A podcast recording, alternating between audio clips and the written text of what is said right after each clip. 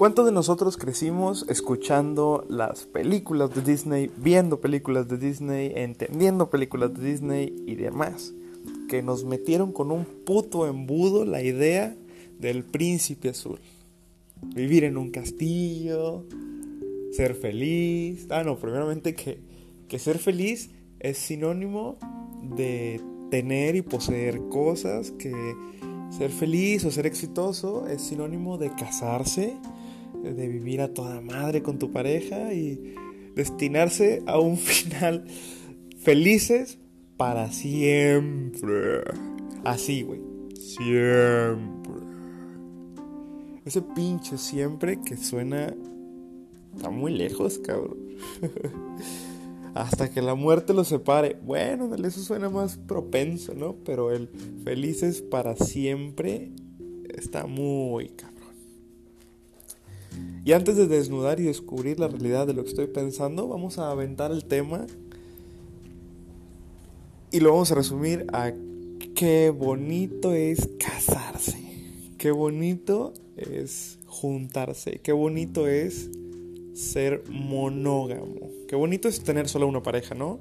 Y desde que te casas y haces el sí, dices, ya, güey, o sea, te prometo, te juro que nada más eres tú en mi cabeza, que nada más eres tú a quien me voy a coger, que nada más eres tú quien me va a producir eh, oxitocina, dopamina y demás fluyendo por mi sangre. Y que cada que te vea de hoy en adelante, de aquí a que se acabe mi vida, nada más tú me excitas, me atraes, me gustas, te quiero, te deseo, nada más a ti, ¿no? Hay 7 mil millones de personas, pero nada más tus nalgas me atraen. ¡Pum! Putazote, ¿no? ¿Es natural la monogamia en el humano? ¿Sí o no? ¿Es natural sentir el deseo nada más por una sola persona? ¿Sí o no? Y ese va a ser el tema de hoy. La monogamia. La monogamia culturalmente aceptada o imponida imponida o impuesta, pendejo. Aceptada o impuesta socialmente.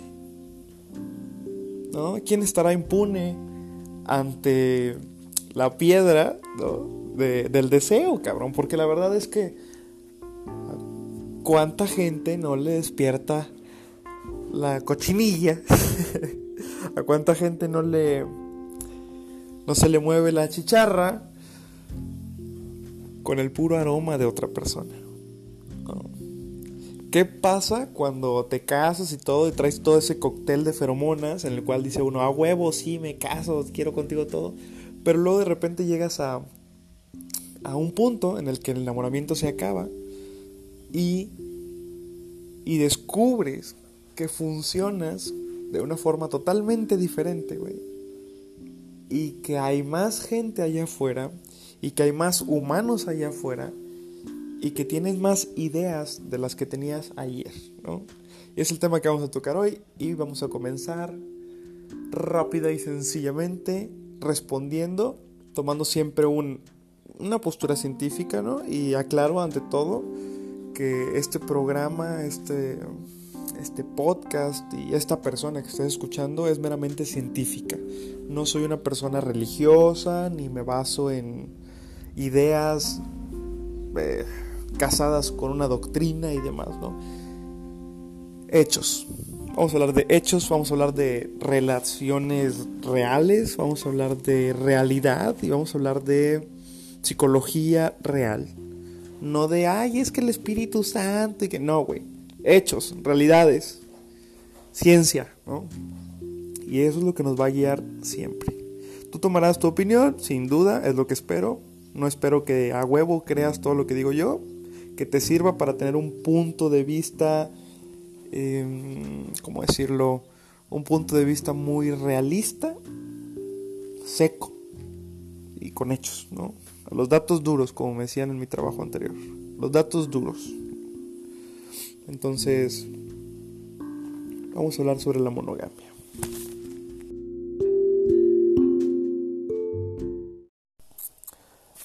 Primero que nada queremos entender que no hay una conclusión definitiva de parte de los científicos, no hay una respuesta final hasta ahora. Nadie ha tenido los huevos para decir, ¿saben qué? A la chingada, el humano no es monógamo. No, nadie ha querido firmarlo porque pues es una celebración muy pues es severo, ¿no? No es fácil llegar y decirle a la humanidad, ¿saben qué? Aquí están los datos y viven en una pinche mentira, cabrones. La realidad es que así. Hay uno que otro que sí, pero de los científicos renombrados y chingones, nadie ha querido decir la realidad es esta. ¿Por qué? Porque no puedes crear una realidad para todos, no puedes decir esta es la ley, esta es la norma, siendo que hay mucha gente que por un lado no tiene la capacidad mental de aceptar nuevas doctrinas, nuevas ideas, que fueron criados con ideas de antaño o ideas que no son de antaño, pero que son rígidas en algunos temas. Hay mucha gente judío-cristiana como de otras relaciones, de otras de otras religiones que, que tiene su idea y, y, está fundamentada en ideas religiosas y no la va a cambiar porque pues cree que gracias a eso se va a ir a un lugar hegemónico, ¿no? se va a ir a un lugar especial o que se va a ir al cielo y la chingada. Entonces, nadie se quiere meter con tanto tema político. ¿Por qué? Porque la gente que descubre algo o que entiende algo se da cuenta de que es una realidad, que es un hecho para la gente abierta. ¿Sí? Es una realidad, es un hecho, es algo que tiene sus bases científicas, pero para la gente abierta. Porque hay mucha gente que le podrás decir y le vas a decir y comentar, y por sus huevos se van a cerrar y no te van a querer comprender, y ni para qué le mueves, güey. Al chile, esa pinche gente no va a entender ni hoy ni nunca. Entonces mejor no le muevas. Eh, sí, está bien, nomás diles que sí. Aunque los hechos digan, sí, está bien, güey. Tus hechos para ti, tu realidad te la creas tú. Entonces es mejor no afirmar, aunque tengas todos los folículos pilosos de la equina en la diestra, no lo afirmas, no le dices que sí, porque siempre va a haber gente rejega, ¿no? Que se, va, que se va a cagar, que se va a cerrar y que no lo va a aceptar. Entonces, por eso no se ha aceptado al 100% la realidad de que el humano no es monógamo por todos los científicos. Siempre te dicen, mira, aquí están todos los hechos, todo lo demuestra, todo dice que no, pero ya tú sabrás, ¿no? Y es lo mismo que haré yo para no meterme en pedos, básicamente, ¿no? Porque esa es la realidad. ¿Para qué chingados estar aguantando comentarios de gente que no, fíjate, es que Dios en el Ártico, ah, te es chingando, cabrón. Entonces vamos a comenzar con ese tema. Otra vez vamos a comenzar y vamos a comenzar. eh, yo quiero decir primero que nada que hay muchos estudios y leí bastante sobre esto y todos resumen a que de los mamíferos solo del 1 al 3% son monógamos. Del 1 al 3% tienen una tendencia a ser mayormente monógamos, porque podrá ser su especie no monógama o sí monógama, pero algunos no son monógamos, ¿no? Entonces, vamos a decirlo, por ejemplo, que los pingüinos, que el lobo gris, la lechuza, el cóndor, el antílope africano, el castor y algunos primates en su especie, la mayoría son monógamos. ¿Ok? La mayoría. Esos son ese 3 a 1% de especies en el reino animal que tienden a tener una sola pareja sexual. De por vida. ¿Ok? Eso es lo que vamos a escribir como monogamia. ¿Ok? La mayoría de los pingüinos, de los lobos grises y demás, y algunos primates, son monógamos. ¿sí? Esos son el 3% a 1% de especies mamíferos que son monógamos algunas aves también y demás. Pero no es una ley. No, al principio también dije, bueno, yo mismo me voy a refutar las ideas porque tenemos el, el tema del águila, ¿no? Que los águilas hacen una danza y se dejan caer al piso y qué bonito, y con eso se juran amor eterno, y, y el águila se casa con la, con la águila hembra y tienen hijitos águila, ¿no? Y, y qué chingón, como los dragones que se amarran de las patas y se dejan caer de las alturas y no se rajan. Y se demuestran que no se van a rajar. Pues no. También los agaponis, que son un pinche tipo de loro chaparro chiquito, se creía que, que son amor eterno y que son súper fieles y la chingada. También se creía que los pingüinos, también se creía que los lobos y que algunos primates, ¿no? Pero con estudios científicos se tumba luego, luego ese tema, porque se estuvo haciendo eh, análisis de ADN, análisis genéticos, análisis de sangre en los descendientes, en los hijos de algunos lobos, de algunos pingüinos, de las lechuzas, de cóndores y demás. Y se les hicieron análisis a parejas de pingüinos, fíjate, fíjate la pinche cosa, se marcaron pingüinos. Hay gente que se dedica a esto, güey. Hay gente que va a la Antártida, o perdón, al Polo Sur, al Polo Norte, no sé en cuál estaban los pingüinos exactamente, porque hay uno que no es habitable y otro que sí. Creo que el Polo Norte es el que sí, no me acuerdo. Pero bueno, hay gente que va a los polos estos y que se pone a ver a los pingüinos, ¿no? Que les pagan para National Geographic y todo este pedo. Y marcan de que, ah, mira, aquí hay una pareja de pingüinos, ¿no? Y esta pareja de pingüinos se ve que se aman y se quieren. Y hay muchos pingüinos por aquí. Bueno. Cuando llega la hora de, de, tener a los bebés, los pingüinos normalmente se juntan y se apoyan en unas comunidades, todo el pedo, las hembras y la chingada, y el macho se queda y que van y cazan, bueno, todo ese pedo. Pero la vida normal de los pingüinos es medio alejada. Mm, la vida normal, el pinche pingüino anda en su pedo y andan solos y están muy dispersos en zonas muy grandes, güey, en el pinche polo. Entonces no andan uno pegado al otro. Entonces se topan otra vez la pareja y engendran el huevo y lo crían y todo ese pedo. Y decían, ah, mira, la pareja que marcamos de azul en la aleta se vuelve a juntar y siguen juntos. Y ah, entonces se tiene la creencia de que, pues sí, la hembra y el macho de color azul que pintamos se vuelven a juntar y están aquí para engendrar el hijo, ¿no? Entonces son fieles y monógamos. Pero se pusieron a hacer pruebas de ADN, güey. Dijeron, ok, vamos a ver, a comprobar la paternidad, ¿no? A ver qué pedo. Y se dieron cuenta de que no, güey. Se dieron cuenta de que no, cabrón. Así. De repente, cuando hicieron pruebas en los pingüinitos bebés de la pareja azul, el pingüinito bebé no traía el ADN del papá, güey. Y es, ¿qué pedo, pinche pingüino? Zorra, su chingada madre.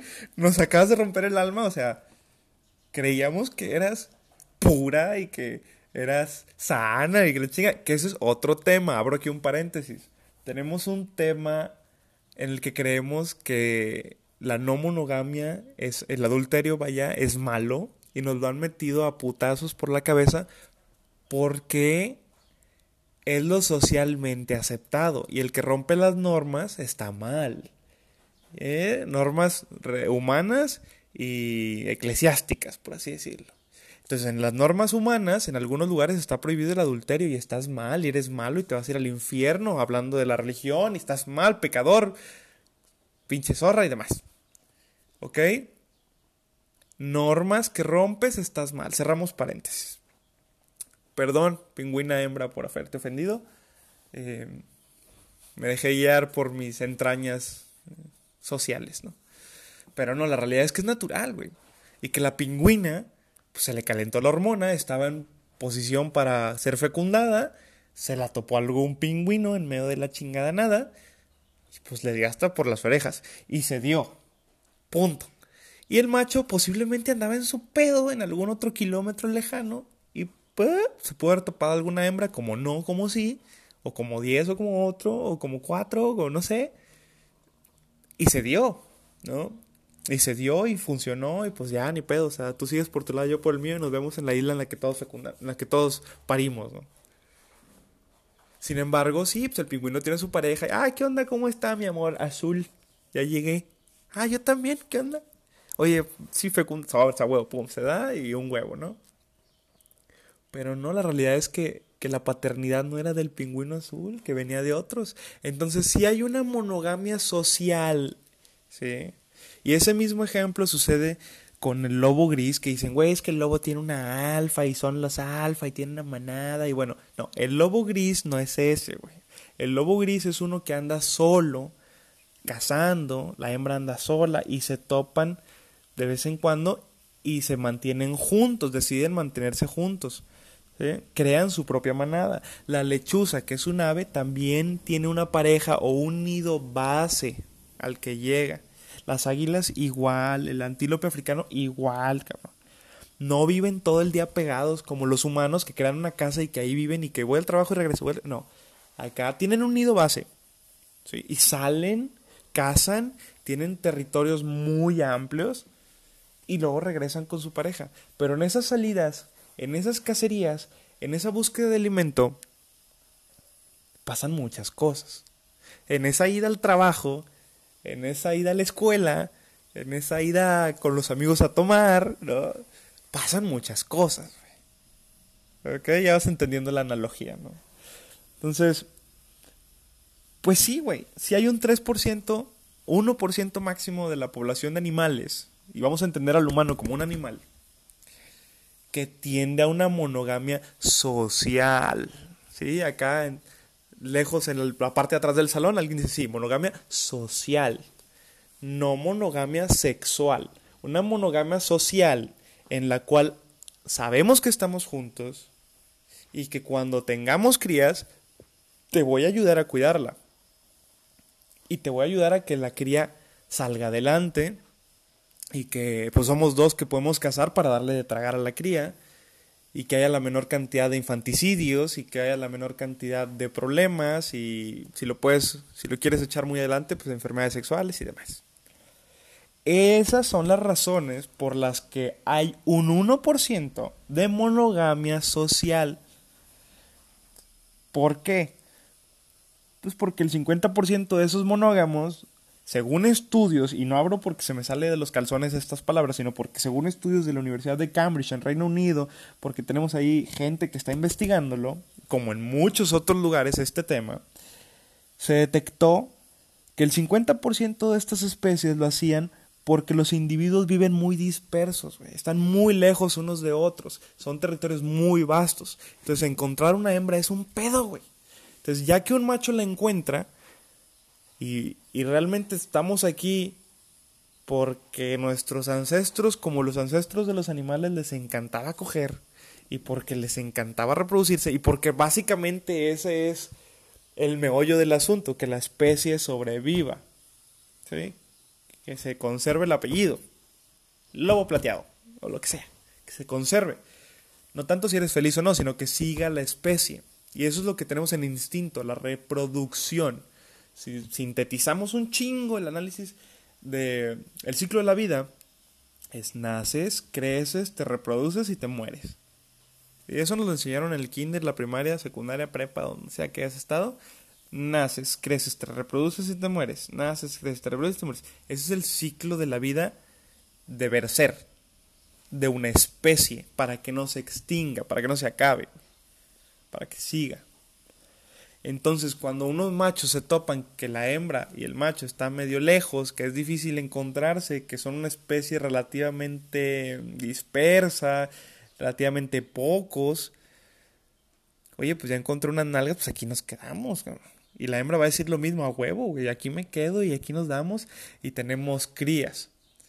Y tratamos de que nuestras crías sobrevivan y las vamos a cuidar entre tú y yo. Entonces, como estamos muy lejos, eh, ahí entra también un tema que evalúan en la Universidad de Cambridge para un tema de celos. Que hoy sería posible que el primate eh, haya evolucionado creyendo que, pues bueno, ya tengo a mi hembra, ya la conseguí, fue difícil conseguirla, no quiero que me la quiten eso sería otro tema que, que nacen el tema psicológico y patológico de los celos. Pero bueno, eso ya entra con también posesiones y otras cosas que no quiero entrar ahorita. ¿no? 50% lo hacen porque están muy dispersos. ¿Y qué pasa con el otro 50%? ¿Por qué otro 50% de las especies decide juntarse con una monogamia social? Pues ¿por qué? Porque hay muchos infanticidios. Por ejemplo, vamos a sitiarnos en el tema de los leones o de algunos lobos o de algunos otros animales que son más como dominantes, ¿no? Más como, ¿cómo se llama?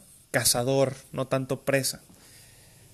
En estos tipos de animales, y los hemos visto todos, ¿no? Está el león macho, el león que manda, el león chingonzote, y tiene varias hembras.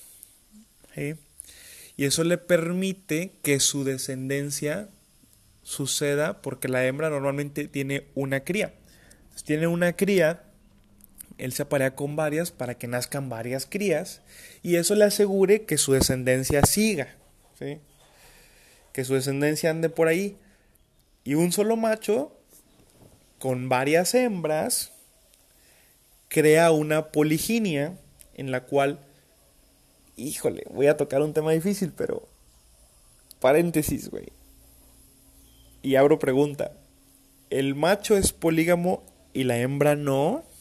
Símbolo de interrogación. Naturalmente el macho produce espermas eh, para en una sola eyaculación fecundar al planeta entero, cabrón. Pero la hembra en una sola copulación puede generar uno a 12 óvulos, algunas hembras, mamífero. Bueno, también algunos pescados producen un chingo, pero la hembra te avienta una cantidad limitada de huevos, por así decirlo. Y el macho avienta una cantidad ilimitada de posibles bebés. Digo, mitosis, meiosis, cabrón, ¿no? Y ahí se justifica bien, cabrón.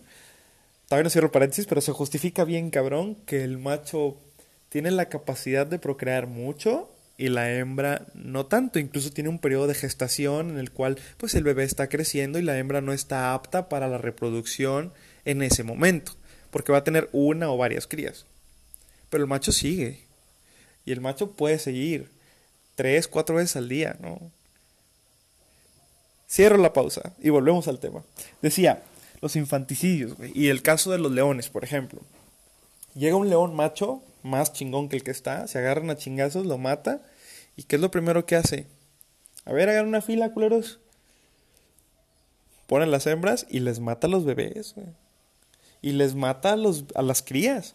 ¿Y por qué las mata? ¿Por qué ese infanticidio? ¿Por qué matar el lobo que llega? ¿Por qué las mata? ¿Por qué algunos gorilas matan a los ¿Por qué? ¿Por qué? ¿Por qué sucede?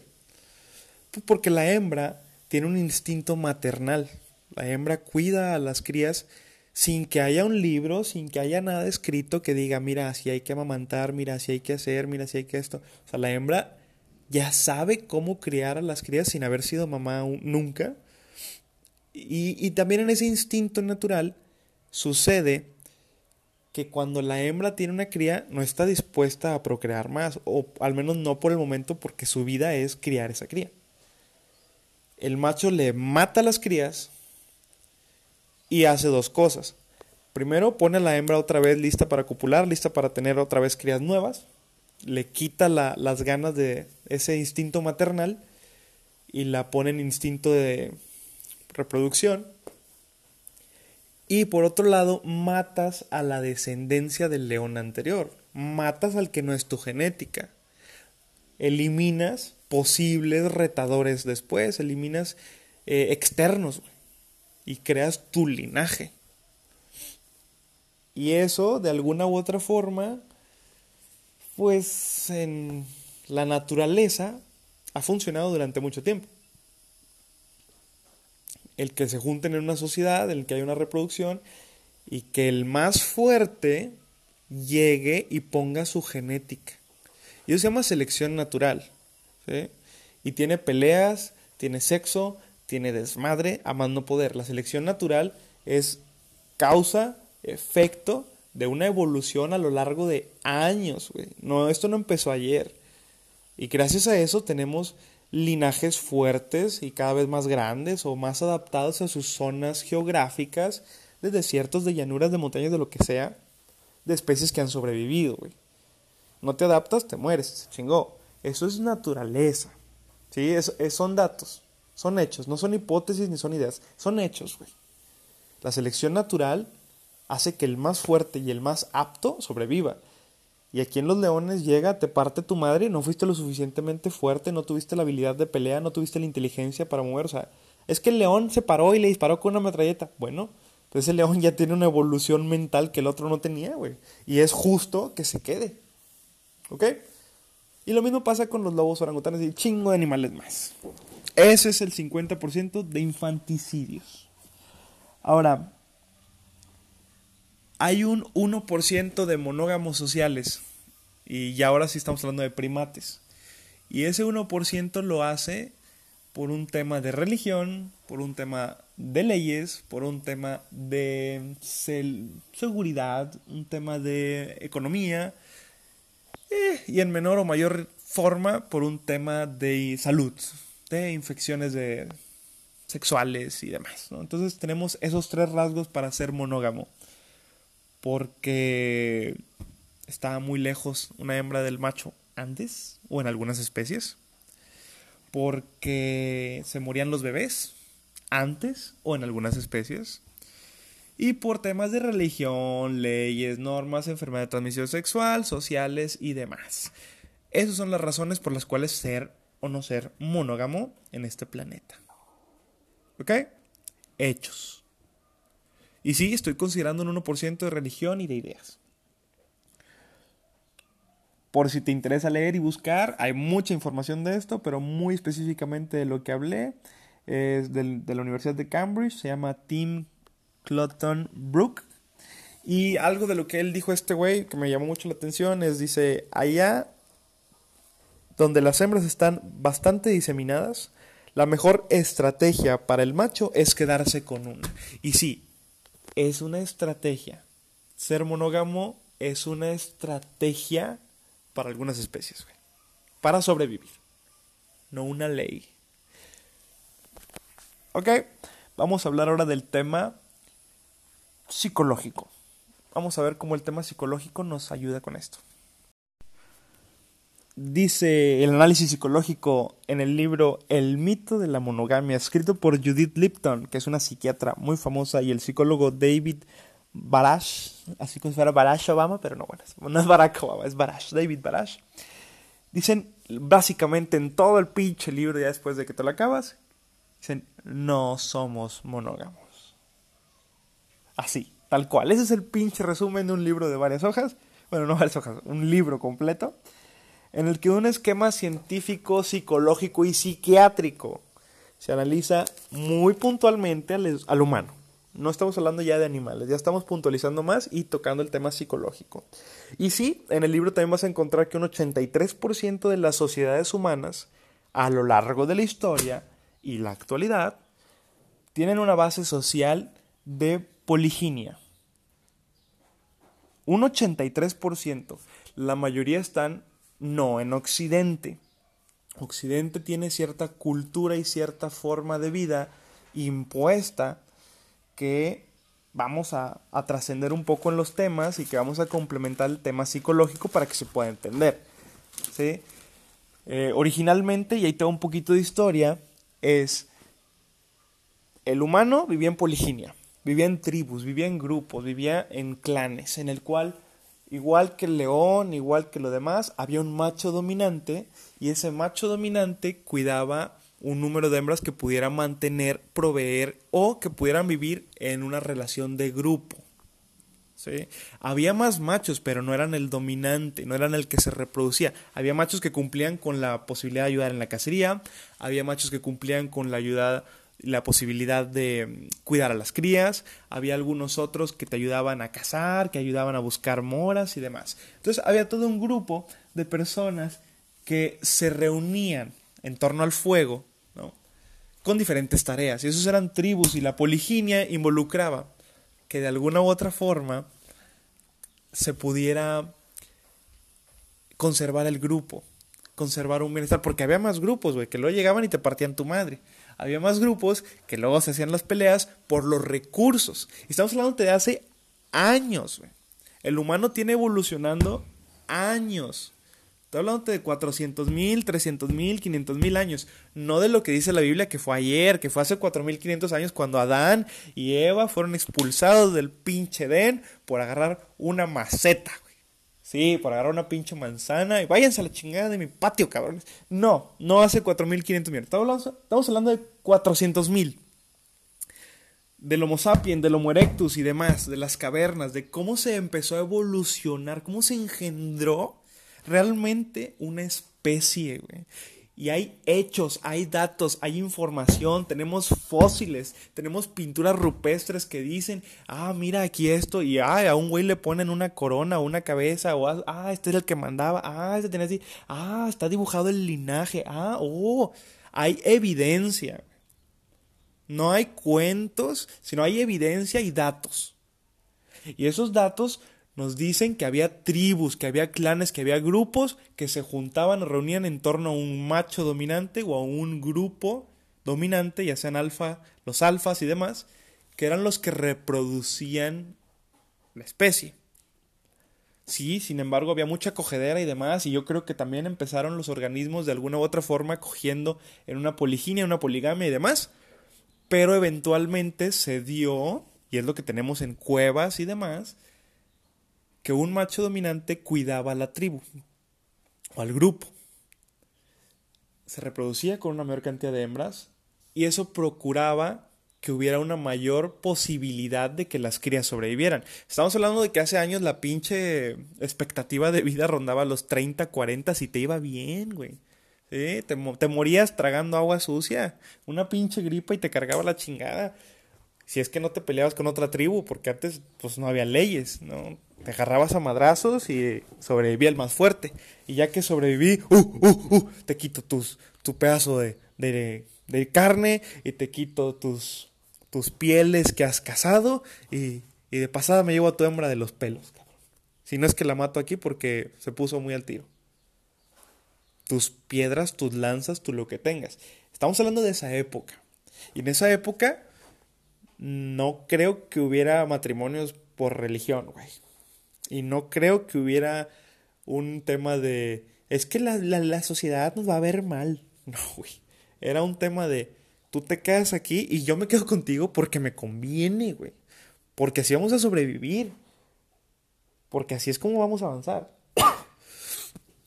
bueno, eso es la poliginia, que no es poligamia. Poliginia es un macho con varias hembras. Poligamia es múltiples parejas. Y poliamor es otro tema que vamos a tocar al final. Ok. En esos antaños, que había bastante alcurnia de, moral, eh, la gente de aquellos momentos, porque vamos a decirle gente, aunque eran primates, y porque también nosotros somos primates, en cierta forma, esa gente de antes, de los años 400.000 antes de Cristo, descubrió que era la forma más eficiente para ellos funcionar así, güey. ¿Ok? ¿Qué pasó? Vamos a empezar a echar los años adelante como en la serie Cosmos y vamos a empezar con el calendario de la vida, pero muy puntualmente del humano. Y llegas a un punto en el que ya nos, ya no nos, ya nos tapamos, ya no nomás nos tapamos el rabo, ¿no? Ya ahora sí no andamos con las chichis al aire y nos empezamos a poner ropa y empezamos a vivir en tribus más grandes, en el cual tu tribu se junta con la mía y con la de aquel y con la de allá y creamos una sociedad y nos damos cuenta de que mi tribu es muy buena para cosechar, güey, y tu tribu es muy buena para criar corderos y tu tribu es muy buena para cazar o no sé, y la otra tribu son muy fuertes y bueno, ustedes nos van a cuidar, ustedes van a defender este pedo, güey, porque tú tienes más genética agresiva y soldados, por así decirlo. Entonces, vamos a crear una pequeña sociedad que va a ser un conjunto de tribus. Ok, estamos de acuerdo. Empieza. Eh, no sabemos muy bien cuándo empezó el idioma, cuándo empezó el dialecto, pero vamos a decir que es por ahí, cuando la gente dice en comunicación, nos conviene más estar juntos que atacándonos, porque hay más gente afuera, porque hay más tribus, y hay unas tribus que son bárbaras y que han tenido años reproduciéndose con un macho alfa y tiene una genética de dos metros y medio el cabrón y bien mamado. Entonces, pues sí, tienen años y años, a tal grado que ya tienen hijos de 18 años, con, ponle que 40 viejas, tienen un ejército de 40 cabrones y se dedican a saquear. Se dieron cuenta de que su habilidad es saquear, entonces vamos a defendernos, ¿Cómo nos defendemos? Pues teniendo también un grupo de 40, 50, 100, 200 cabrones que nos puedan defender. Y como no tengo a las hembras suficientes y tú sí, eh, pues nos juntamos, güey, ¿no? Y se crean las sociedades de hace años, ¿no? Años de 400 mil años, no de hace 20 años.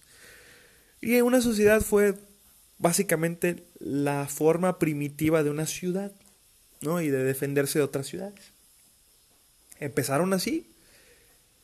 Y aquí no se descarta la poliginia, ¿no? Seguían con un tema de sus parejas múltiples, del macho a hembras, pero ya en una sociedad un poquito más estructurada con tareas un poquito más estructuradas y con una tendencia a, a generar recursos en grupo y entre todos y compartirse con un trueque o siendo parte de una sociedad con la que había quizá un, un jefe entre todos o lo que normalmente se tiene en las tribus, que era un, un consenso o un grupo de gente más experimentada o más viejos que podían dividir los alimentos y, y que ya tenían más experiencia que con enfermedades, con plagas, con problemas y tenían más sabiduría para definir los recursos para la gente. ¿no? Bueno, sea como sea que haya funcionado el tema político de esa sociedad, de ese grupo, seguía la poliginia, güey. Seguía un macho teniendo varias hembras que él pudiera mantener de alguna forma y que en un grupo funcionaran. Ok. Va. ¿Qué pasó si damos unos años más para adelante? Unos miles de años más para adelante. Vamos a encontrar que se empezaron a topar un problema, güey. Que muy seguramente se lo topaban ya en aquellos entonces, pero no era tanto pedo porque, eh, pues no había leyes que determinaran que esto es legalmente tuyo. ¿Ok? Nos vamos muchos años adelante, es casi el feudalismo y pendejadas por ahí. Si no es que antes, quizás los romanos y hasta en los egipcios yo creo que pudo haber habido esos problemas. No, es más, incluso vete más atrás, güey. Tenemos los primeros datos de la escritura con los sumerios. Y cosas que escribían los sumerios. Eh, bueno, una de las cosas que se ha encontrado que escribieron fue un chiste, el cual es malísimo. Pueden buscarlo. Está. ¿Cómo se llama esta historia sobre el, el gran, ¿cómo se llama? El gran tsunami, la gran inundación. Está Gilgamesh y hay otros escritos, pero también se tienen escritos sobre propiedad. Se tiene un escrito sobre, ah, esto corresponde a la familia mm, Targaryen. Eh, esto corresponde a la familia eh, Barbados y chingada, ¿no? Y realmente los apellidos al principio empezaron por temas de propiedad. Estos son los flores. Estos son los X, ¿no? Cosas así. Eh, warrior, es que así, apellidos así, güey. Así empezaron las familias o las casas y las bla, bla, bla. Pero esa es otra historia. De la historia de los apellidos. Bueno, entonces, güey. Empezó un tema de propiedad que no sé si empezó antes, pero al menos los sumerios, que son los primeros que tenemos que escribieron a lo largo de la historia moderna, que fue hace 5000 años antes de Cristo, que son los primeros escritos que tenemos del código cuneiforme, que era una forma ahí de escribir, se tienen registros de propiedad, el que, ah, esto es de tal. ¿Qué pasa cuando tal se muere, güey? ¿Qué pasa cuando, vamos a inventar el nombre de alguien de los sumerios, ¿no? Cuando Jorge Vázquez se, se muere, y, y los hijos del señor Vázquez, que tiene 20, reclaman la tierra o reclaman ya las cosas. Dicen, oye, pues que yo lo quiero porque ahora yo también tengo descendencia, güey.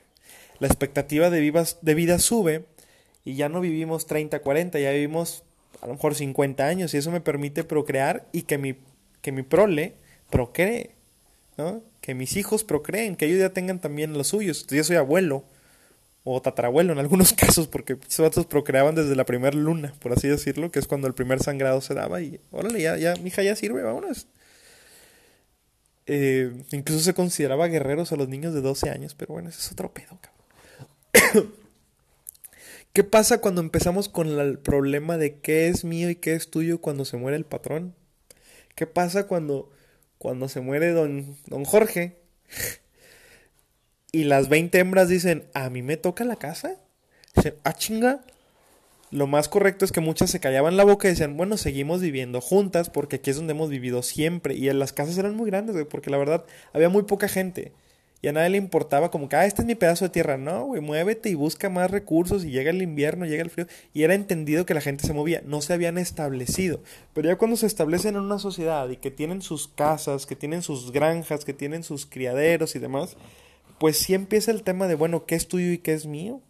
A tal grado que pasaron muchos años para que evolucionara también esa idea y llegamos a un tema de la herencia.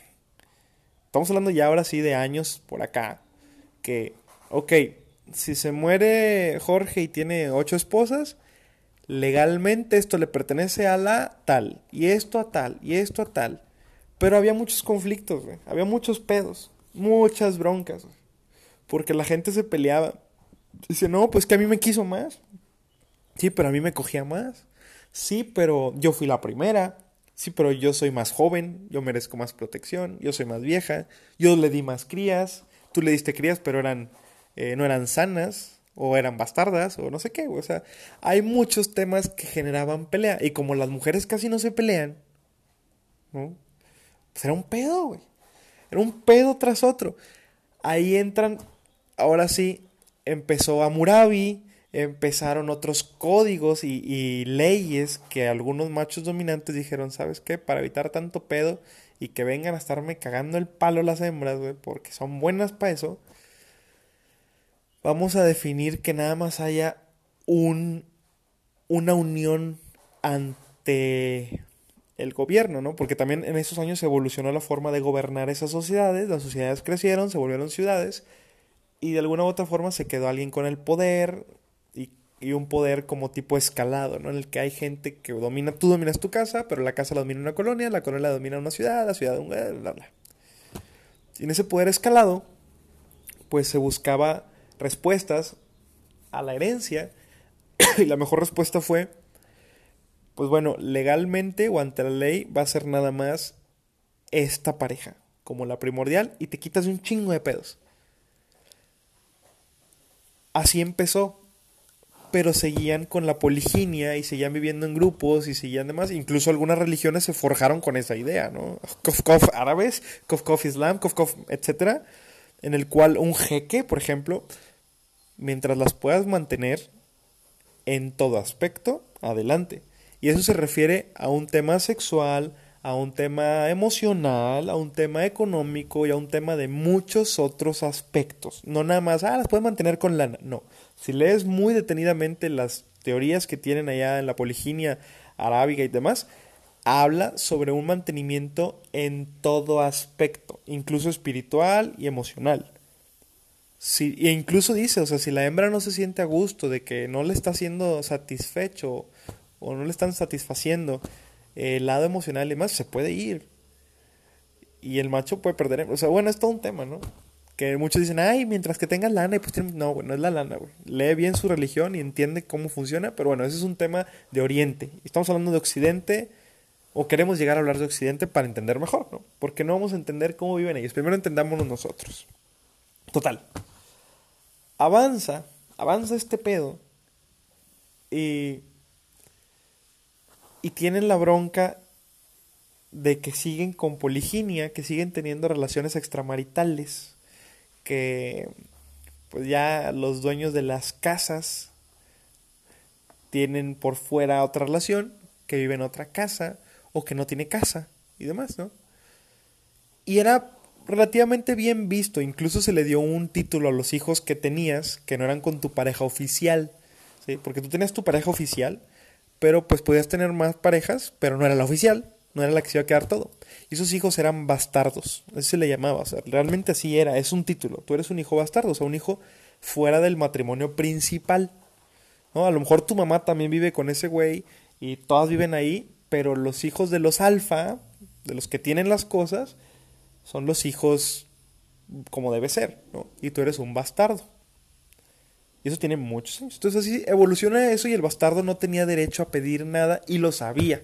¿Sabes qué? Yo no, yo no puedo pedir porque soy bastardo. Y sí, mi papá es el chingón, pero pues mi mamá no. Ah, bueno, entonces no pidas. ¿Se le puede dar algo? Sí, pero eso ya era tema del papá. Todo le correspondía cuando el hijo, cuando muriera el padre, al hijo original o a los hijos originales y en dado caso al primogénito y mayor. Siempre hubo una preferencia, una predilección en las leyes antiguas a que se le daba la preferencia al primogénito y varón.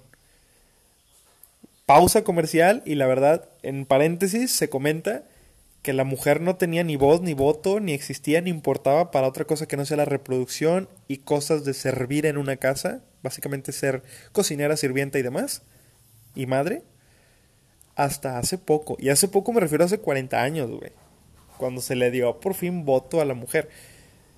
No quiero citar cómo la trataban en los años de aquellos momentos que la mujer era un objeto meramente, güey. No, incluso los griegos la descalificaban bien cabrón y ahí entramos a un tema de el amor romántico y el amor platónico y el amor eh, científico y demás, que lo trataremos en alguna otra plática, pero la mujer era para procrear y el importante era el varón, el varón con recursos Y si una hembra le, engendraba hijos, va ok, pero son bastardos y no merecen nada. Y así fue como se fue dividiendo clases sociales. Eventualmente los bastardos tuvieron hijos con otras bastardas. Y se fue generando una clase baja, güey, una clase pobre que no tenía los mismos recursos que otros se iban heredando entre sí. ¿Sí? Porque el chingón conservaba los recursos y le daba los recursos hasta que se fue haciendo un 1%, por así decirlo, ese 1% que se quedó con los recursos meramente por suerte, güey meramente por suerte ellos se quedaron arriba y los de abajo empezaron a vivir al margen, a las orillas, ahí ayudando y después de muchos años se volvieron los ayudantes, esclavos, sirvientas y demás de la familia principal. Sí, vamos entendiendo cómo se va dividiendo los recursos y luego sí, vamos a llegar a un tema en el que se crea una moneda, se quita el trueque y ya hay una forma de decir, ah, tu trabajo vale tanto, tu esfuerzo y tu tiempo vale tanto, y podemos intercambiar con tiempo, no con recursos, porque, pues sí, eventualmente tenía que pasar. Eventualmente teníamos que comerciar de alguna forma que fuera relativamente pareja. ¿Y por qué digo relativamente parejo? Porque había otros que tenían un chingo de recursos porque vienen dados y dados y dados por un linaje que siempre estuvo arriba. Y como les encantaba coger, pues siempre iba a haber más bastardos y más bastardos y más bastardos. Y los bastardos iban a seguir reproduciendo y esa gente se iba a quedar sin nada. Y así se formaron los pueblos. Y ahora vámonos muy, muy adelante para seguir con el tema de la monogamia. Para no perdernos tanto. Que llegamos a los años, pues de ahora, güey. A los... Del 1500 para acá. O sea, realmente hace 400 años, hace 500 años, pues es un parpadeo. Para la historia humana.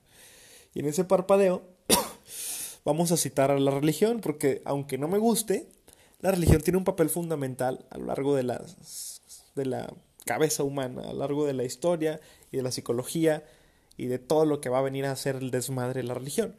Y cuando llega la religión es muy conveniente, y estoy hablando de no hace 500 años, desde el concilio de Nicea y de otras historias del año 300 después de Cristo y demás, fue muy conveniente, güey. La religión llegó y, fue muy, muy preciso el tiempo en el que llega y que dicen, güey, va a ser una excelente solución porque podemos usar el miedo y las ideas que queremos poner para gobernar y para normalizar un comportamiento. Porque la gente se mataba unos a otros y pues no había cárcel, no había ley. O sea, realmente mucho antes, pues no. La gente era supremacía del más fuerte en recursos, en pareja y demás. Entonces, vamos a imponer unos gobiernos y vamos a, irnos creando una forma de comandar y mandar. Y sabes qué, vamos a resumirlo a 10 leyes muy sencillas. Y esas 10 leyes que sean, pues no mates al otro, güey. ¿sí? No desees la mujer de tu prójimo, no la andes buscando, no le quites. No seas envidioso, De alguna u otra forma, para mantener las leyes que dominaban, pues que era la iglesia, que era la ley moral, eh, pues no, no, no, digas el nombre de tu Dios en vano, no faltes a la iglesia, que es santificar las fiestas y todo ese pedo, ¿no? y de alguna forma, la religión aseguró un dominio moral y ético para las sociedades. Había otro dominio de leyes, pero es más fuerte el dominio moral, porque ese te está juzgando día y noche, y la ley no la puedes hacer a escondidas. Entonces fue muy pertinente, fue muy cómodo, muy exacto, muy específico y muy perfecto que la religión llegara a normar. Y eso te estoy hablando de que pasó a nivel mundial, ¿no? Todos de alguna u otra forma se dieron cuenta de que necesitaban un tema religioso o un tema de amigos imaginarios o un tema espiritual para poder gobernar a la gente cuando nos los ven, para que detrás de la puerta se comporten con cierto procura, con cierto escatimación en el desmadre, güey, ¿no? Y la religión crea el matrimonio ante un Dios, ¿no? Ya no era el matrimonio legal o la unión legal, ya era el matrimonio ante un Dios. Y bueno, empieza todo el desmadre que ya conocemos.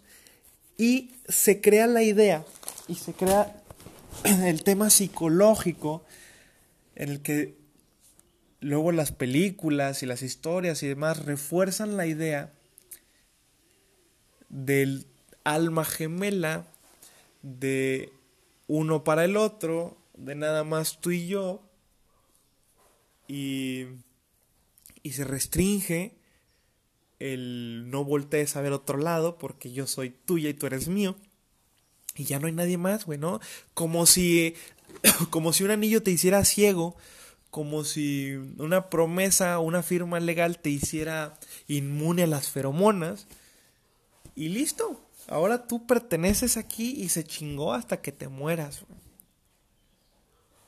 Por el tema moral, legal y demás de las pertenencias es muy conveniente, pero no puedes luchar contra 400 mil años de evolución que te hicieron apto para incluso nada más con el puro aroma de una persona detectas las feromonas y te dice, ah, sabes que es una buena pareja sexual para reproducirse. Hacen una buena combinación. O ciertos químicos que expele su cuerpo llegan a tus receptores. Y aunque no lo quieras, se libera una pinche torrencia increíble de dopamina, de oxitocina, quiero decir citocina, pero creo que no es, pero dopamina y oxitocina y entre otras muchas hormonas que corren por tu sangre y despiertan instintos. Sí. Y esos instintos vienen de años de evolución, no de ayer y no de hoy. Y ni un papel ni la puerta negra con tres candados lo van a frenar. ¿eh? Porque es un instinto y es un animal.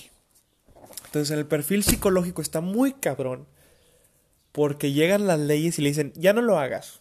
Ok, y todos dicen socialmente, ok, ya no lo vamos a hacer. Pero detrás de la puerta, así es. Pero detrás de la puerta la realidad es otra. Por eso podemos decir, ay, sí, la sociedad es monógama. No es cierto. ¿Cuántos de sus abuelos tenían la casa chica? ¿Cuántos de sus abuelos salían del lingo lilingo? ¿Y cuántos de tus abuelos y tatarabuelos tenían X y Y? Hay que ser realistas. La realidad es una y lo que queremos en el cuento de hadas es otra. Y la monogamia, la poliginia, son temas que han existido, así como la homosexualidad y demás, y que muchas veces nos hemos tapado los ojos y hemos dicho, no, güey, la vida es perfecta. y está mal y mal visto que hagas esto. Pero todos sabemos qué sucede y nos hacemos pendejos. Y eventualmente, y esto es algo con lo que quiero cerrar, pero eventualmente nos vamos a quitar la venda y nos vamos a dar cuenta de que ya la sociedad migró a algo, ya evolucionó a algo y que ya a lo mejor las teoremas de la antigüedad no son muy ad hoc. Y ya la gente lo empieza a hacer, lo empieza a sentir, lo empieza a ver desde hace ciertos años, ciertos cientos de años, pero no lo hemos podido hacer ley ni lo hemos podido abrir. Poco a poco se está abriendo el tema porque la religión judeocristiana está muy cabrona en el tema occidental hasta el grado que cega el fanatismo de una forma terrible y la gente no ha podido ver más allá de, de lo que realmente pasa. Y sí se persignan enfrente de todos y van y cantan a misa y en la noche van y cantan y gimen y demás con otra persona, ¿no? Pero sí mucha iglesia. Entonces el tema psicológico, vamos a abordarlo bien. Eh, hay otros libros, y hay muchos libros de este tema. Está el, el libro psicológico, perdón, eh, que se llama Psicológicamente Hablando, un recorrido por las maravillas de la mente que escribió Bertrand Regard, que es otro libro que estuve checando. No es Bertrand Russell, que descansa en paz, don chingón, pero Regader es un científico evolutivo con muchos estudios en psicología. También dirige el sitio web Psicología y Muerte, entre otras cosas. Tiene mucha divulgación científica y está muy padre su, su forma de ver las cosas porque él es psicólogo y aparte científico y evolutivo y demás. Y él en su libro empieza diciendo que sí, el humano es monógamo, que sí, el humano es de una sola pareja. Y dice, sí, sí lo es, porque así lo hicieron. Sí lo es porque fue lo más conveniente. Y sí lo es socialmente hablando. ¿sí? Es lo que más funcionó en su momento cuando las crías se morían, cuando vivíamos 30 años, cuando llegaba la peste, cuando sí funcionó. Pero luego él mismo se contradice al final del libro y dice, ¿saben qué? La neta es que sí funcionó en su momento. Pero que funcione no significa que sea bueno. Hasta que haya un resultado diferente o necesidades diferentes, debe migrar. Y en eso mismo se predispone un tema económico, en el cual se empieza a citar en el libro de él, como en muchos otros, el tema de qué pasa ahora que ya no es el mismo humano de hace 400 mil años, ni 100 mil, ni 50, ni 100. Ahora el humano tiene necesidades diferentes, digo. Ya tenemos seguro que hay comida. No vivimos tan dispersos. No vivimos tan dispersos como para que no encuentres hembra o macho. Ya somos demasiados, cabrón. De hecho, muchos. Eh, ya tienes gente. Los infanticidios bajaron muy fuerte. La tasa de mortalidad humana, incluso la, la edad, el promedio de vida subió a los 75. A huevo te vas a poder reproducir. No te urge correr a reproducirte. Entonces, ya tenemos segura la salud, ya tenemos segura la procreación, ya tenemos seguro encontrar pareja. ¿Y qué pasa? Que conforme en la sociedad se fue descubriendo que había seguridad para otros sectores que no fueran nada más eh, procrear, que ya nos dimos cuenta por ahí de los, desde los griegos y mucho más, nos dimos cuenta de que podíamos procrear y que teníamos alimento seguro y que ya controlábamos cómo vivir y sobrevivir. la gente evolucionó y cambió su psicología a decir, ya me puedo permitir placer, güey. Ya me puedo permitir vivir, ya me puedo permitir hacer otras cosas. Sin embargo, ya estaban las leyes, ya se habían puesto las normas. Entonces, ¿cómo me puedo permitir si mi tema psicológico y mi tema evolutivo me dice que yo que otras nalgas, que yo quiero esto, que quiero lo otro? ¿Cómo te lo vas a permitir si por otro lado también tienes años de educación monoteísta o teísta o multiteísta, como lo quieras ver, de religión y de normas, que te dicen que eso está mal? Y dices, verga, güey. La sociedad tampoco lo acepta abiertamente. ¿Qué pasó? Que, que empezaron los choques psicológicos, y empezó el choque moral y el choque ético, y se crean ciudades como Sodoma y Gomorra en los que dicen, chingue su madre, aquí vamos a hacer lo que quieras, chingue su madre, Las Vegas, chingue su madre, y siempre ha habido puntos calientes o puntos en los que se ha dictaminado, ¿sabes qué? De aquí para allá, zona libre, de aquí para acá, zona rosa, zona roja y demás, siempre ha existido, en el cual se llega incluso al libertinaje, que ya es otro tema. Pero que se permite una forma de pensar diferente, porque la forma de pensar diferente siempre ha existido. De hecho, le decimos forma de pensar diferente, pero esa era la forma de pensar real, esa era la forma de pensar que sobrevivía y que permitía que existiéramos y que llegáramos a lo que estamos, güey. Ahora queremos volver a los básicos porque está en tu cabeza, güey. Porque viene de muchos años atrás una evolución con la que no se puede pelear. Sin embargo, la sociedad evolucionó de alguna otra forma también, con ciertas normas que siguieron evolucionando también y que ahora crean un choque muy cabrón en la psicología de la gente. Este mismo psicólogo, Bertrand Regard, dice, eventualmente vamos a llegar a un punto en el que la sociedad va a cambiar al poliamor, en que la sociedad se va a dar cuenta de que ya tiene satisfechos todas sus necesidades y que puede procrear eventualmente. Incluso la sociedad se va a dar cuenta de que ya no es necesario procrear porque somos muchos. Y va a llegar a un punto en el que va a decir, como sociedad, ya no tengamos hijos, o sea, la mayoría. Tengamos múltiples parejas, tengamos lo que quieras, pero no procrees, güey. Ya dedíquete al placer. Y si quieres procrear, bueno, procrea uno. Además, el pedo ya no es sobrevivir, el pedo ya no es que haya comida, el pedo ya no es que no encuentres pareja. Ya no es el pedo.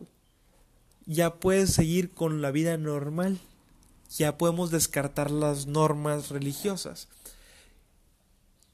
Entonces él senta al final, en el libro, que no, el humano realmente no es monógamo.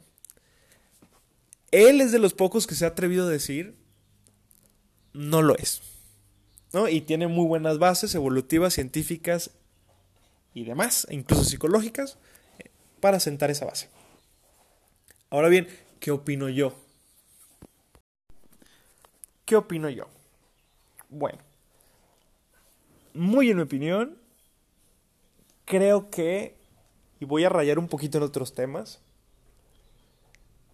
hay estudios que comprueban, ahí te va, inciso A, hay estudios que comprueban que las mujeres y las hembras de muchas especies tienen una tendencia bisexual.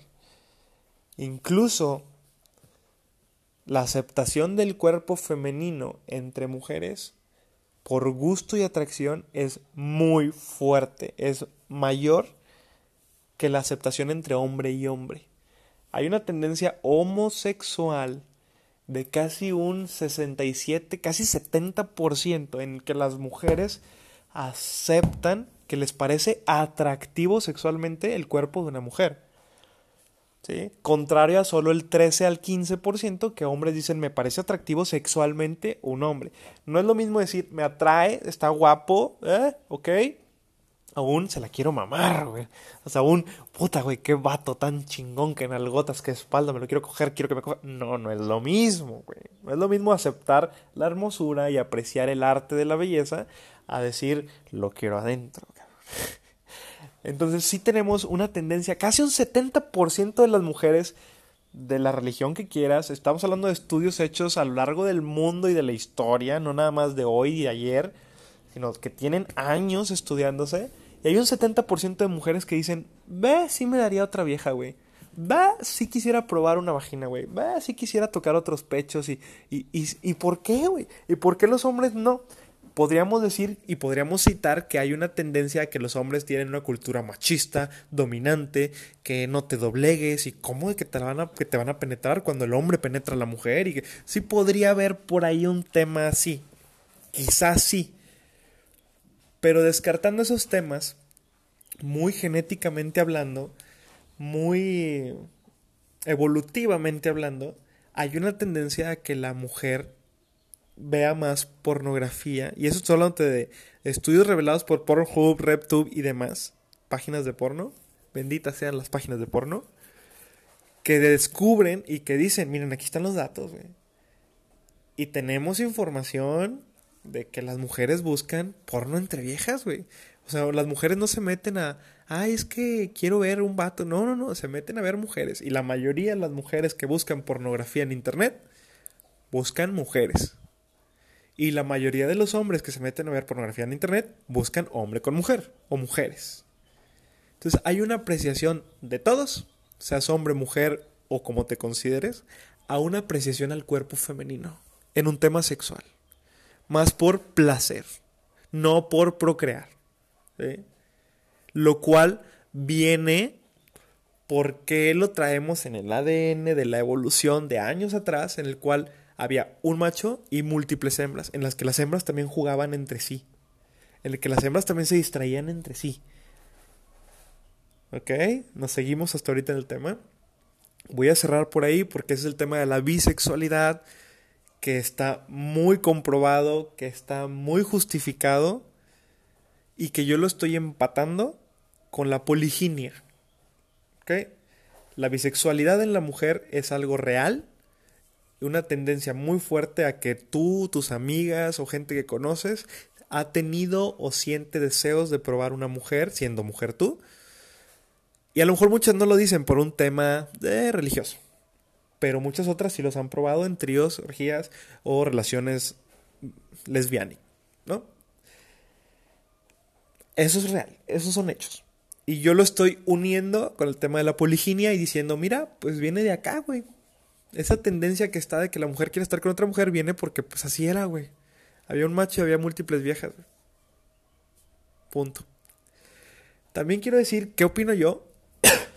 yo opino que eh, no podemos luchar contra un tema eh, químico.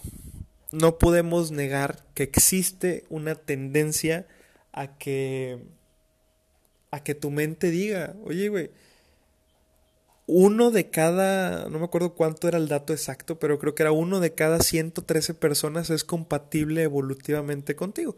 O sea, cada 113 personas que conoces, el aroma los químicos que genera esa persona, tu mente los va a agarrar, te va a hacer un pinche cóctel de hormonas y te lo va a aventar a trancazos a la cabeza y te va a meter a una persona. Eso se llama enamoramiento. Y el enamoramiento está diseñado para que de una forma rápida, así, rápido, encuentres una pareja potencial. Esa fue una forma en la que años de evolución nos dijeron, mira, por medio de las, del aroma detectamos las células y con las células podemos ver su ADN y con su ADN ya hicimos un match rápido y te digo yo célula a ti cerebro que esa persona tiene cierta resistencia a las bacterias, que tiene una buena posibilidad de procrear, que tiene salud, que tiene esto, que tiene lo otro, la chingada. Por eso cuando leemos a alguien que no tiene salud, se huele feo, a veces huele a podrido. Obviamente, alguien que se está echando a perder, que está enfermo, pues sí, no es una pareja potencial, güey. No es una capacidad de reproducción habital ahí posible. Entonces nuestra mente es muy chingona. Y por medio de puro aroma, agarras el ADN que expele una persona y detectas posibles parejas de reproducción que hacen match con tu ADN. Y eso nos ayuda mucho a que no, nos reproduzcamos con gente que tiene similitudes en nuestro ADN, como nuestros hermanos y primos, que eso no pasa en Monterrey, pinche Dana Paola de mierda. Eh, bueno, quizás sí en algunas partes, pero digamos que no. Eh, pero no, porque hay una tendencia que si mezclas el ADN entre la misma especie por muchas, muchas, muchas generaciones y que si la mezclas entre hermanos y gente que tenga similitudes en el ADN muy fuertes, pueden darse errores genéticos, ¿sí? Y en esos errores genéticos están los Down, están muchos otros problemas que no quiero hacer la lista interminable que hay de tendencias a que haya problemas. Pero pues bueno, o sea, ahí oliendo, agarras las feromonas, que es este cóctel de hormonas que te va a entrar, y te das cuenta de que, ah, mira, esta persona ni es mi familiar, ni está enferma, y además, pues es una posible pareja. Y cada 113 personas, estás hablando de casi, casi el 1% de la población, va a hacer match contigo. Pero un match real, no un match de que ah, me atrae. Porque la atracción es otro tema. La atracción físico te puede atraer medio mundo, güey. Pero estoy hablando de un tema químico. Y un tema químico que está desencadenándose al enamoramiento. Y el enamoramiento es una droga que te entra y que te va a durar de 4 meses a dos años. El enamoramiento te apendeja y no te deja pensar en otras cosas y la chingada de dos, cuatro meses hasta máximo unos dos años. Y se acaba. ¿Y por qué se acaba? Porque tienes ese lapso tu cuerpo te crea un lapso de enamoramiento, de que empieza a pensar en esa persona, su seguridad y demás, y, y empieza en el instinto, ¿no? Para que haya un cortejo y todo ese pedo. Eh, un instinto, pero también entra el tema de que el enamoramiento se acaba porque tienes un lapso para crear un vínculo. Y ese vínculo te va a asegurar que ya no estén unidos para toda la vida y que sigas buscando otra posible proveedora de crías y otra posible pareja. Y volvemos al tema inicial el macho produce muchos, muchos, muchos, muchos espermas. Mitosis y meiosis, una forma en la que las células se reproducen dos y otra que las células con las que naces son las mismas que vas a tener y se te van a acabar los óvulos. Por eso llegas a la pinche menopausia, te vuelves loca porque hay un desbalance hormonal y bla, bla, bla. El macho podría fecundar más hembras y eso le aseguraría más crías y más crías que no se mueran y que sobrevivan y que siga el linaje. La hembra no puede asegurar más crías más que una o dos, o las que tienen quintillizos y demás, que son excepcionales. Pero es otro tema, güey. Entonces, el enamoramiento es un proceso químico que propensa, que propicia que el macho encuentre múltiples posibles parejas y que procree en un lapso en el que también se da la gestación, que si hacemos el empate de tiempos en lo que la conoce la chingada y que se van y se da el u uh, uh, uh, y demás, el arriba arriba ribototota y todo ese pedo que quiero decir, puede pasar de 4 a 2 años, que es más o menos el periodo de gestación y el periodo de estar con la hembra para que pueda cuidar a la, cría, que viene intrínseco en la evolución. ¿sí? Ese proceso químico que dura esa cantidad de tiempo va muy de la mano con también el proceso de la poliginia para criar una cría, criar una cría, sí, eso dije, y que llegue a una edad relativamente que la pueda cuidar la hembra sola. Va muy de la mano con un tema evolutivo. También el enamoramiento, quiero decirlo así rápido, también el enamoramiento sucede en la mujer, ¿sí? Así como en el hombre como en la mujer. Pero en la mujer tiene la capacidad de durar más tiempo. En algunas. Ahora, también no quiero descartar que la mujer tiene la posibilidad, ni la quiero denigrar, ni todo. No estoy diciendo eso, estoy hablando de hechos y de temas estudiados. No, no digo que la mujer sea menos ni más que nadie, ni todas las otras orientaciones sexuales que puedan habidas y por haber hoy y en el mañana. Sin embargo, hay una tendencia que no puedes decir que vas a durar enamorado toda la vida. Ni el hombre ni la mujer. Por eso las canciones de José José y por eso las canciones de todos los demás, que la costumbre es más fuerte que el amor, porque el amor se acaba, güey. El amor es un cóctel químico y el amor sucede con un tema reproductivo. Y si quieres leer a Octavio Paz, búscate el libro de la doble llama, en el cual dividimos el tema del erotismo y del tema reproductivo. ¿Cómo pasamos de darnos un garrotazo en la cabeza y coger a un me quedo contigo toda la vida y verga, güey, ¿y ahora qué hago? ¿Y cómo es posible que un anillo al dedo eh, te vuelva ciego y te quiera volver normativo y seguir toda una ley y decir, no, güey, ya no existe todo el universo y una de cada 100 viejas que te va a llamar la atención está mal? ¿Cómo llegamos a eso? Más bien, ¿cómo aceptamos llegar a eso? Y es una pregunta que se va a empezar a dar en la sociedad. Y ya se daba, y ya se da, y ya se va a dar. Y la gente se va a dar cuenta y decir, sí, cierto, güey, la verdad es que nos casamos porque queríamos procrear, estábamos enamorados y lo que tú quieras, pero el amor se acaba. Las crías crecen y la vida sigue. Y por eso te vas a topar que mucha gente hoy en día engaña a su pareja y decide engañar. Y ese es otro libro que estoy leyendo también que se llama La ética promiscua, que también está bastante interesante y que te dice, o sea, mucha gente decide engañar y decide negar sus raíces eh, de no, si yo soy bien santo y lo que tú quieras, pero detrás de la puerta es otro. ¿Y cuánta gente es infiel? Y el tema de la infidelidad que, y el adulterio y demás despoja muchas ideas, muchísimas ideas, porque tanto puede ser infiel el hacer el hecho como el pensar en hacer el hecho. Porque desde que ya no estás conmigo en cuerpo y mente, ya estás con otra persona, güey. Y al estar ya con otra persona, pues ya me estás siendo infiel de alguna otra forma y ya estás pensando en hacer otras cosas con alguien más que no soy yo. Y para muchos eso ya es infidelidad. Y esa infidelidad podría estar fundamentada en que no hay una tendencia a la monogamia, güey. Ahora, ¿cuánta gente se está divorciando hoy en día? ¿Y por qué chingados se divorcian? Pues se divorcian porque se dan cuenta de que el amor se acaba, las crías crecen y que la vida sigue. Y que un anillo no te hace ciego. Y que una firma en un papel no te evita que sigas encontrando cócteles de feromonas que se hagan match con tu cabeza. Ahora, no cada que conozcas a 100 personas vas a encontrar a una que te atrae. Eso estamos hablando de números globales, de números mundiales, ¿no?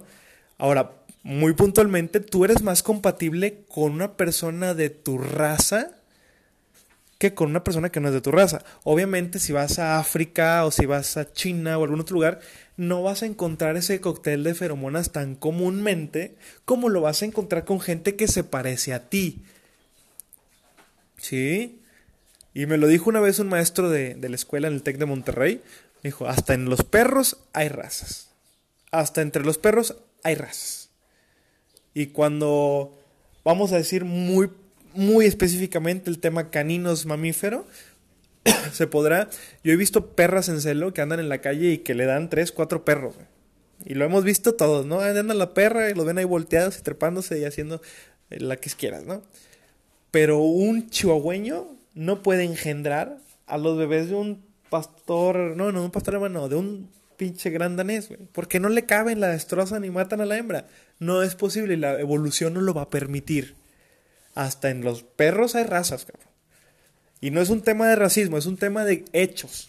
Y es diferente la raza negra a la raza oriental, a la raza hindú, árabe y demás. Sí hay razas. Sí es una misma especie humana, especie caninos, especie felinos, pero hay razas y se diferencian. Y esa diferencia está muy marcada y permite que tengas cierta compatibilidad con tu raza. Entonces vamos a cambiar ese número. Ya no es una de cada 100, güey. Ya es una de cada 30, ya es una de cada 20, ya es una de cada 40. Con la cual va a haber un match químico. ¿Ok?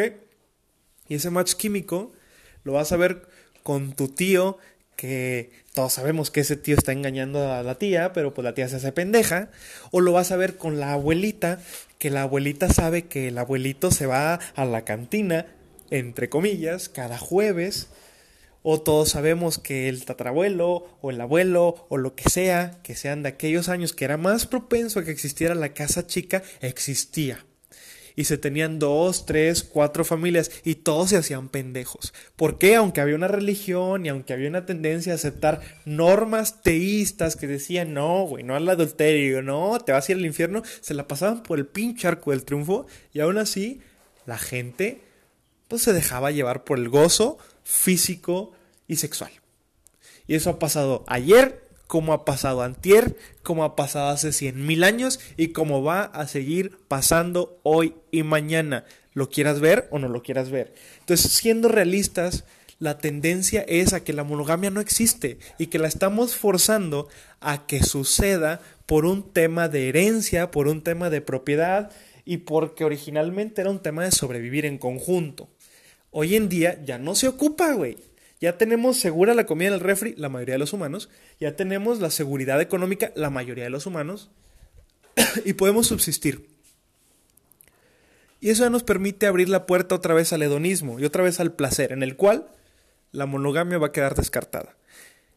Y por eso la fuerte tendencia a que los grupos primarios de la revolución sexual, que siempre han sido el grupo LGBT al cual aplaudimos todos abiertamente por ser los primeros en dar el paso cuando se ocupa, en decir chingue su madre, quiero expresar mi sexualidad, y en decir chingue su madre, la realidad es esta, y la, homosexualidad existe, y los gays existen, y los lesbianas existen, y son los que pelean por los derechos sexuales, porque los demás estamos más inmiscuidos en otras cosas que en pelear la sexualidad. Y hay que ser realistas, se les debe aplaudir a estos héroes sin capa que han peleado a lo largo de la historia porque la sexualidad se considera algo intrínseco en la humanidad, que así es. ¿no? Hugh Hefner, que no era un homosexual y demás, pero también se puso a pelear por la revista Playboy y se puso a pelear por un tema de que sí, güey, nos gusta el sexo. Y al humano le gusta el sexo. ¿Por qué? Porque le produce placer. ¿Y por qué produce placer? Porque la evolución lo puso ahí para que la especie no se acabe. Porque si fuera doloroso, si fuera eh, lo que tú quieras que fuera negativo, no lo hacíamos. No lo hacíamos y la pinche especie se acababa en 20 años. Pero eso no está en la naturaleza. La naturaleza pide subsistir. ¿Ok? Entonces, ¿qué creo yo? Que a la vuelta de la esquina está un cambio de idea. Que ya está pasando. Yo creo que todos sabemos y nos hacemos pendejos. Todos, hablando de la gente racional, no fanática religiosa, Sabemos que la monogamia es una idea implantada, infundamentada, más que por un tema político y de herencia, y en algunos casos religioso, al humano. Que es un tema que no va a tener trascendencia después de algunos años, porque las cosas que la fundamentaban se están volviendo obsoletas porque las cosas que la justificaban se están volviendo obsoletas, porque las cosas que las mantenían a flote se están volviendo obsoletas. La religión cada vez tiene menos presencia, cada vez pierde más fieles. Cada vez está acabando más la religión y busca formas nuevas de atraer a la gente para sus clientes se mantengan ahí. Que dijo el Papa hace poquito, sí, la homosexualidad está bien. No es cierto, güey. La homosexualidad era muy mal vista por la religión durante años y Yahvé y Jesús y dioses, hablando del tema judio-cristiano, decían, yo, yo vomito sobre los medios, a los medios los vomito, a los que están a la mitad. Y así dice la Biblia, y Yahvé los quemaba y eh, nunca los aceptaron, pero se le están acabando los clientes. ¿Y qué dice ahora la región? Bueno, los acepto, pero vengan aquí a casarse y dejen sus billetes. ¿Cómo ellos están evolucionando? También va a evolucionar la sociedad. Y la sociedad se va a dar cuenta pronto que también requiere temas legales. y que está bien tener múltiples parejas y que van a decir, ¿sabes qué? Pues yo me llevo bien con fulanito, fulanita, la chingada y queremos juntar nuestro Infonavit. O sabes qué? Hay un concubinato y sí, la realidad es que hay dos parejas o tres. También queremos IMSS, también queremos seguro y se va a empezar a pelear por esos derechos. Y ya hay, ya hay parejas así, o trejas así, o grupos así, o como le quieras llamar. Pero aún están muy obscuras y la luz legal no les da. Eventualmente, el grupo LGBT y todas las mil letras que le siguen va a empezar a pelear por el tema legal. Y ya lo están haciendo en San Francisco, en Arkansas, en Estados Unidos y en algunas otras partes de los países norteños, es decir, no, Canadá y Estados Unidos, que hay más apertura. en Latinoamérica, por desgracia, aún andamos en taparrabo. En muchos temas, todavía primero San Juditas Tadeo que lo que realmente se piensa. Y no los culpo. Digo, el adoctrinamiento latinoamericano es muy diferente y ese es otro tema. Entonces, ¿a qué quiero llegar yo con mi opinión? Que las cosas se permean, que las cosas cambian, que las cosas evolucionan. Y yo creo que la monogamia está infundamentada en el hombre. No lo digo desde un esquema machista. Y abro tema a que la bisexualidad de la mujer está directamente relacionada con una poliginia evolutiva. Y abro tema a que a futuro, corto, mediano, largo plazo, el poliamor va a ser aceptado por la mayoría de la sociedad en los jóvenes que van a ser de los primeros en cambiar esa idea y decir, ah, chinga, ¿por qué no? Y las futuras relaciones y las futuras generaciones vienen con el poliamor más marcado porque se van a dar cuenta de que hay una necesidad del hedonismo, que ya no hay necesidad de juntar recursos porque ya están ahí, que ya hay una sobrepoblación y sin duda que las leyes van a ir migrando. Las leyes van a ir teniendo apertura. Eso es cuanto por hoy. Vamos a dejar el tema. Espero sus comentarios y demás. Si no les gustó, si les gustó, chistes, comentarios, quejas inventadas, adelante. Todo bien estructurado. Eh, ¿Qué se vale? La idea que tengas, adelante, debes de pensar por ti. Yo nomás doy mi opinión. Fundamenta tu idea, eso es lo que se vale piensa, investiga, lee, checa, busca por ti mismo, no nomás te guíes con lo que digo yo, y comparte tu opinión. Eso es lo, lo que hace más importante. ¿Qué opinas tú? ¿Qué piensas tú? Porque yo ya dije lo que yo pienso y ya lo fundamenté. Ahora vas tú. Créate una idea. Este es solo un tema de mil temas que vamos a tocar. Y pues bueno, nos escuchamos pronto. Hoy fue día 16 de abril, día de la cuarentena por el coronavirus, año 2020. Seguimos encerrados, relativamente. Saludos, gracias por sintonizarnos y que estén muy bien. Se despide ustedes el dictador.